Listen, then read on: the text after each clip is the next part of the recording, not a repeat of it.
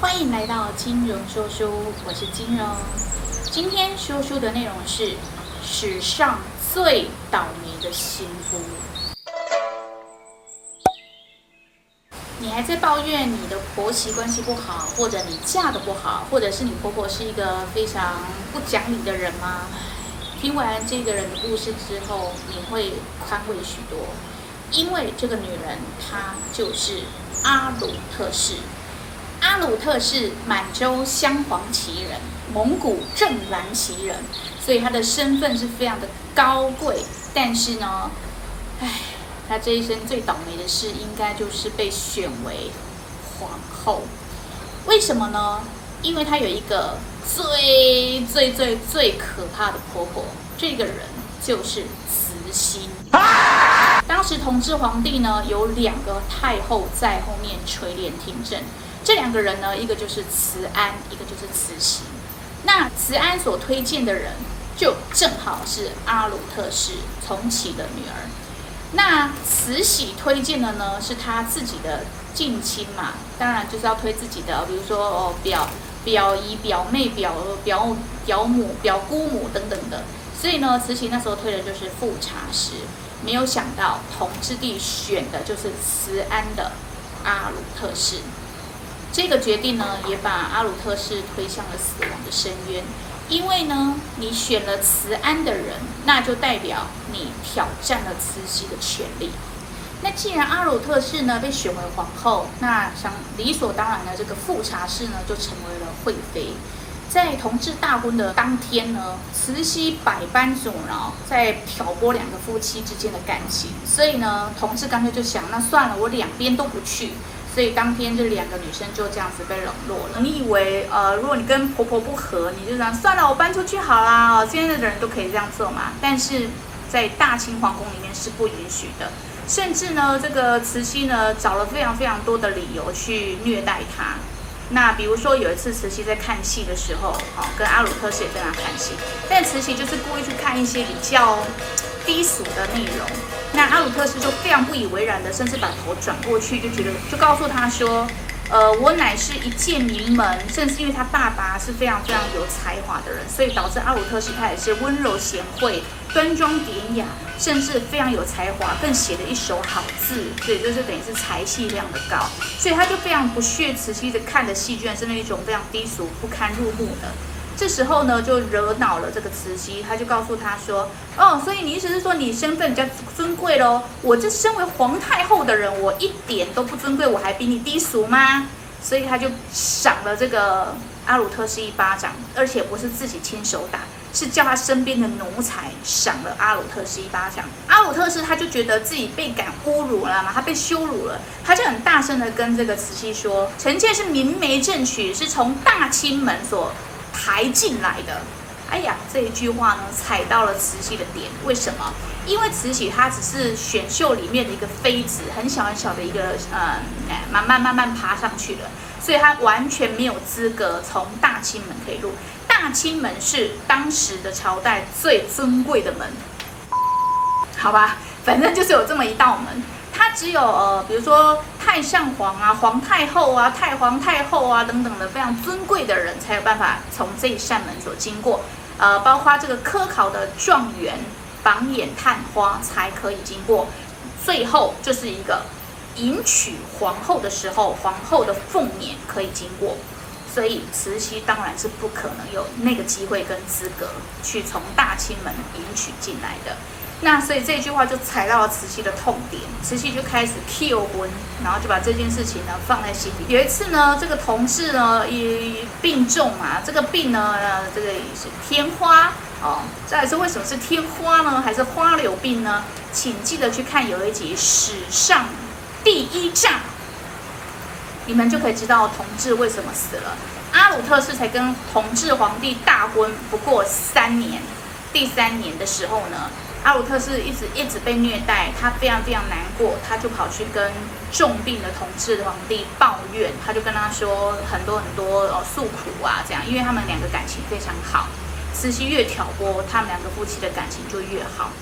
然后没有想到同治皇帝呢，病恹恹的在床上告诉了阿鲁特是一句话，他说：“亲战且忍耐，终有出头的那一天。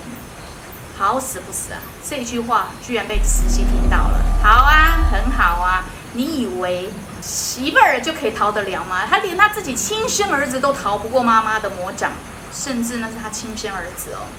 他就用天花的药去医同治的花柳，医死他嘛，对不对？那这个过程你们就去看史上第一章，你们就可以知道内容了。那同治呢？这句话被慈禧听到之后，同慈禧立马冲进来，一样再掌了阿鲁特氏一巴掌。他觉得你在挑拨我们母子之间的感情。这时候，阿鲁特氏又回了同样一句话：“你也给臣妾留一点颜面，毕竟我还是明媒正娶，从大清门抬进来的正宫皇后啊！”好啦，又再一次踩到了这个慈禧的痛点。这下好了，慈禧不会饶过他了。他直接叫奴才赏阿鲁特氏杖责。所谓的杖责呢，就是打屁股，这个是非常羞辱的事情，而且只会用在奴才身上，奴才奴婢这些人身上，不可能会用在，而且他就是皇后啊，哈，更夸张。这时候皇后就着急了，她就觉得怎么办？我要被羞辱了，我要被侮辱了，还又该赶快跟同治。求救嘛？那同治也想救他，结果没有想到这时候同治已经病重到一个不行，他想救他，救不成的情况下，突然晕了过去。哇，皇帝都晕了，那慈禧这时候也给自己找了台阶下，所以就饶过了阿鲁特氏这一次，就没有打他屁股。没有想到隔天同治皇帝就，所以阿鲁特氏怎么办？他最最最大的叛头死了。那他就只好跟爸爸求救，毕竟爸爸也是当朝为官的人嘛，又这么有有才气，在朝堂上也是很有影响力的人，他就写了一封信跟爸爸求救。那爸爸就觉得，那我去问问看慈禧的意思是什么，他就去觐见了慈禧太后。慈禧只跟这个从启说，既然大行皇帝一去，皇后这么的伤心，不如就跟他一起去吧。所以呢，重启呢就回了一封信给他的女儿，上面就是写着“如你所愿”，这意思呢就是你想的对，你很伤心，所以你跟着走吧。甚至送了一个空的盒饭给他，意思就是叫他饿死自己吧。好死不死，这时候才发现阿鲁特氏已经有了同师弟的小孩，已经怀孕了。那慈禧太后更不可能饶过了，因为如果让她生下来了，阿鲁特氏就可以成为皇太后，那就会影响到他的政权。再来，当时同治皇帝呢，还找了他的师傅跟皇后，居然一起商量着要写遗诏，因为要保护皇后嘛。结果没有想到。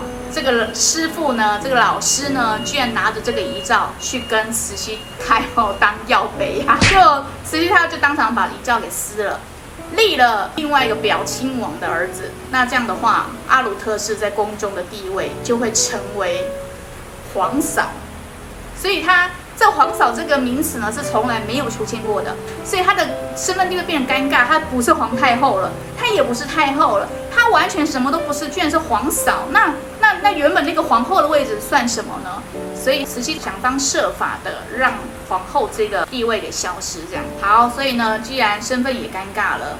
活也活不下去了，老公也死了，然后只剩下肚子里的儿子，不知道怎么办了，生下来也不知道是什么什么身份的，然后跟爸爸求救，爸爸只好告诉他，你就随皇帝去吧，求救无门啊，失败啊，他就只好把自己活活饿死。到底是他自己把自己活活饿死，还是慈禧把他活活饿死？三年结束了自己的生命，你还在抱怨？你的婆婆有多坏吗？你可要好好想想。还好你婆婆不是慈禧。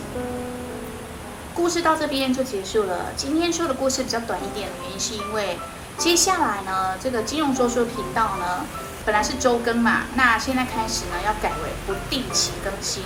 因为呢，我的神伙伴他呢，他自己有一个新的人生规划，所以呢。变成这个后置啊，这些作业上呢，可能都没有办法赶上周更了。那所以这四大系列呢，目前的这四大系列一样会继续更新，只是改为不定期更新。然后额外会有一个系列，它是金融说走就走的旅说，也就是说，呃，目前我的主频道也正在火力全开的去更新它。